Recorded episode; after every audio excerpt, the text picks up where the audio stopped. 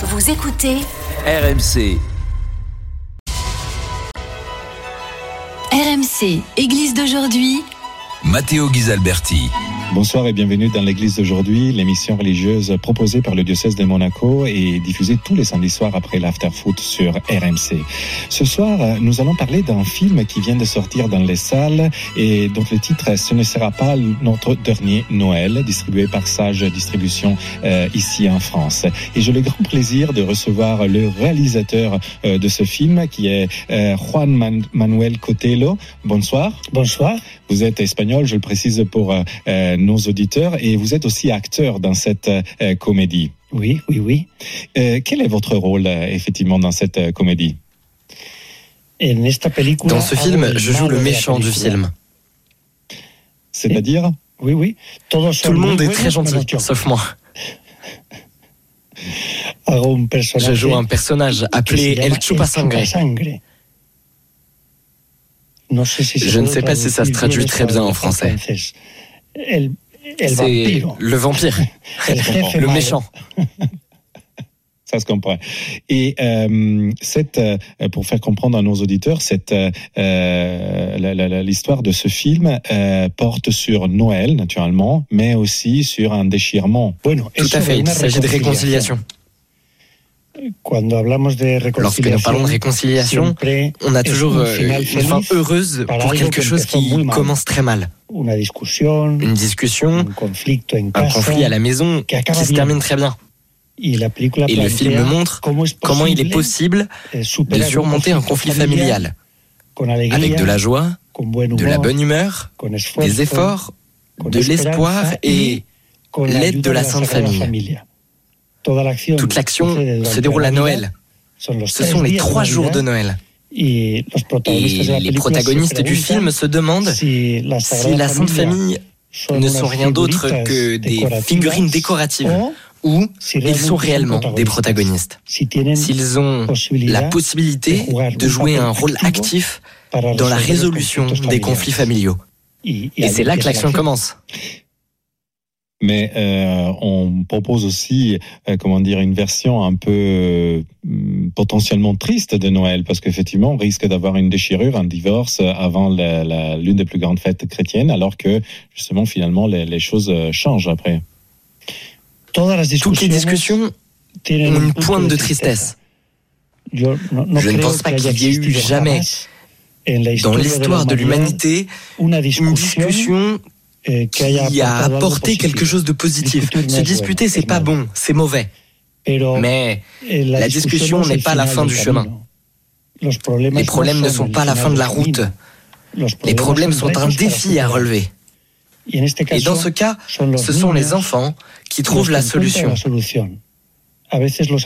Parfois, nous, les adultes, ne savons pas eh, comment résoudre nos propres problèmes. Y la mirada de los Et le regard des enfants, que es más ce qu'il y a de plus simple, pura, de plus pur, plus innocent, la vía ils fácil. trouvent la solution de facilité. Eh, Et j'en ai fait l'expérience avec mes propres filles. J'ai trois filles. Euh, je me souviens d'une fois où je me suis mal conduit avec une de mes filles. Peu de temps après, je suis allé dans sa chambre pour m'excuser. Auprès d'elle, je lui ai dit dije, "Perdóname, hija Pardonne-moi, ma fille, pour ce que je antes". t'ai dit auparavant. Ma fille m'a regardé et m'a dit Papa, je ne sais pas de quoi hablando". tu parles. Et j'ai réalisé qu'il avait été très facile pour elle de pardonner. Et que pour nous pardonner paraît parfois euh, impossible. C'est un simple acte d'amour. Ça suggère donc dans le film que si, nous accordons plus d'importance dans nos familles, à ce que les enfants pensent, à ce qu'ils disent, nous en sortirons beaucoup mieux. Mais est-ce que ça a été difficile de parler de pardon euh, dans, une, euh, dans un film où on parle euh, d'un déchirement No, Non, perdón. le pardon, parler de pardon, c'est parler d'amour. Eh, Notre film précédent eh, euh, s'appelait Le plus beau des cadeaux. Et una sur le pardon.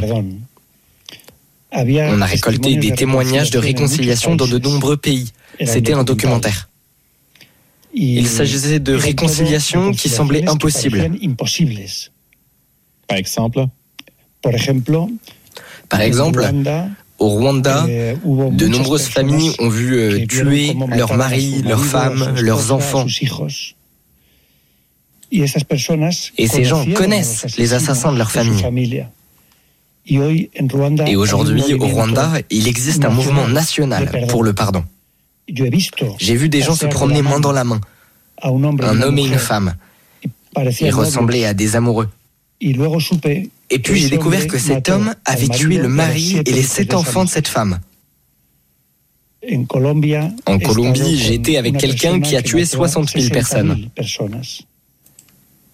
Il est probablement la personne qui a tué le plus de gens dans le monde aujourd'hui. Je l'ai vu rentrer dans la maison d'une de ses victimes, et quand la femme l'a vu arriver, elle l'a serré dans ses bras de toutes ses forces. Et Et elle a dit, c'est ta maison. Je suis ta mère, tu es mon fils. ¿Qué quieres beber? Que veux-tu boire? Il a dit de l'eau. ah. Ah, tu as une guitare, dit-elle. Il en avait une et c'était un cadeau pour la famille. Sors la guitare, on va chanter. Eh. Il a sorti une guitare et c'était la fête. J'ai connu au Mexique un mariage qui a été interrompu pendant sept ans. La femme a vécu avec un autre homme pendant sept ans. Et pendant ces sept années, son époux a mis tous les jours l'assiette sur la table pour sa femme. Et il comptait beaucoup sur la prière. Il a prié le chapelet pendant sept ans. Et il mettait le couvert pour sa femme. Sept ans plus tard, la femme est revenue. Et cuando hicimos esa Lorsque nous avons tourné ce film, la qui était constitué de plusieurs histoires, celle qui a eu le plus d'impact n'était pas celle des assassins, des terroristes, mais celle du mariage réconcilié. Et c'est pour ça que nous avons décidé que le prochain film devait parler de ça. Qu'il est possible de s'aimer dans les familles malgré les difficultés. Entonces, Donc no ce n'était pas difficile. C'était agréable, c'était joyeux, c'était beau. precioso. Et c'est pas un peu, euh, comment dire, risqué, euh, je veux dire, euh, de parler en 2022 de la possibilité de, de ne pas aboutir forcément sur un, un divorce. C'est un peu à contre-tendance, non? La, la verdad es que yo no dedico La vérité, c'est que je ne pense pas un seul instant aux difficultés. las dificultades. Creo que Non, non. uno Je se pense que lorsqu'on réalise ce qu'on a à faire, on le fait et point. Si nous pensions aux difficultés, no nous n'apprendrions pas à jouer du piano. Si en nous pensions aux risques, no, no nos non, on ne se marierait pas. Si en nous pensions aux problèmes possibles, nous n'aurions pas d'enfants. Eh, Et bien sûr, les bateaux n'auraient pas été inventés. Ni les los avions, ni les fusées qui vont dans l'espace. Eh, eh, Tout ce qui vaut la peine dans la vie comporte des difficultés et des risques. S'il n'y a pas de risque, c'est généralement très ennuyeux. Eh, Je ne suis pas intéressé par une aventure sans risque. Cela ne me semble pas utile. Et vous avez pas peur de, de, comment dire, de vous adresser exclusivement à un public acquis, euh, je veux dire religieux, ou en tout cas avec une sensibilité religieuse euh, Es que el público Le public qui cherche des réponses sur la vie spirituelle, c'est es un public universel. hmm. C'est un mensonge de dire que peu de gens s'y intéressent. Beaucoup de mes amis no n'ont pas la foi. Ce sont eux qui ont le plus envie de parler à Dieu. Eh, eh, ¿Quién es el más Qui est le plus intéressé par l'amour Celui qui a perdu l'amour. ¿Quién es el más Qui est le plus intéressé par l'espoir? Celui qui a perdu tout espoir. ¿Quién, quién Qui a la plus grande faim Celui qui n'a pas de nourriture. ¿Quién tiene más Qui a le plus soif? Celui qui n'a rien à boire. Hoy hay un tópico mentiroso. Il existe un cliché mensonger. Celui qui voudrait que Dieu et la vie spirituelle n'intéressent personne. ya. Hmm. La vida espiritual no interesa ya. Et pourquoi ça, à vo- à votre avis? Pues Eh bien, euh, je ne sais pas. Je suppose que cela découle de clichés que nous avons acceptés sans raisonnement. Pour, pour superficialité? Ou parce qu'on nous l'a souvent répété. Mm. Mais j'essaye de distinguer le bruit de la réalité. Mm. je suppose qu'une grande ville comme Paris, eh, certains jours pourraient être invisibles sous un nuage de pollution. Et on pourrait dire qu'il n'y a rien là-dessous. Mais si vous descendez en dessous de la pollution, vous verrez qu'il y a de la vie. On pourrait dire qu'en dessous d'une mer déchaînée, il n'y a rien. Mais plongez, plongez, et vous verrez combien de vie il y a sous la mer. Si nous restons à la surface des unes des médias, si l'on s'en tient aux clichés affirmés depuis les pupitres politiques, nous serions prêts à accepter la mort de la famille, la mort de la vie spirituelle, la culture de la frivolité, de la superficialité, de la guerre, de la maladie. Et si tout cela c'était vrai, il s'agirait d'une vérité superficielle. Le monde n'est pas en guerre, il y a plus de paix que de guerre. Mais nous parlons plus de guerre que de paix. Eh, la plupart des gens ont une vie spirituelle. Mais nous parlons de la vie spirituelle sans eh, signification. Eh, On parle du succès, de ce qui est facile. Mais la réalité est que la vie demande des efforts, des sacrifices. Je préfère donc regarder ce qui se dit, non pas dans la culture générale, mais dans la réalité des gens de la rue. Et dans la vie ordinaire de la plupart des gens, il y a de l'amour dans la famille, il y a le sacrifice, il y a Dieu, il y a la prière, il y a l'espoir. Eh bien, je veux parler de tout ça, qui ne fera probablement jamais la une des journaux. Mais en fin de compte, les gens s'en soucient. Et nous le prouvons.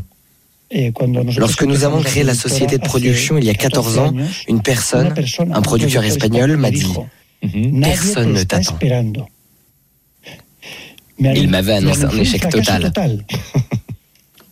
Aujourd'hui, nous sommes la société de production espagnole qui touche le plus de pays dans le monde, 39 pays. Hmm. Nous avons été la première société de production à vendre ses films à Netflix. Et nous avons donné la preuve que ce n'était pas vrai. Bien sûr, beaucoup de gens nous attendaient. Donc, euh, les chiffres parlent d'eux-mêmes, non Et pour revenir euh, au film, euh, je crus comprendre que euh, il y a un rôle très important joué par des enfants qui finalement peuvent réorganiser un petit peu une situation qui s'est un peu disloquée. disloquée. Le rôle des enfants dans ce film, intitulé en français Ça ne serait pas notre dernier Noël, c'est un rôle inspiré de ce que j'ai vécu chez moi. Je ne sais pas combien de choses mes filles ont appris de moi mais je sais que j'ai beaucoup appris d'elle. Par-dessus tout, j'ai appris à aimer.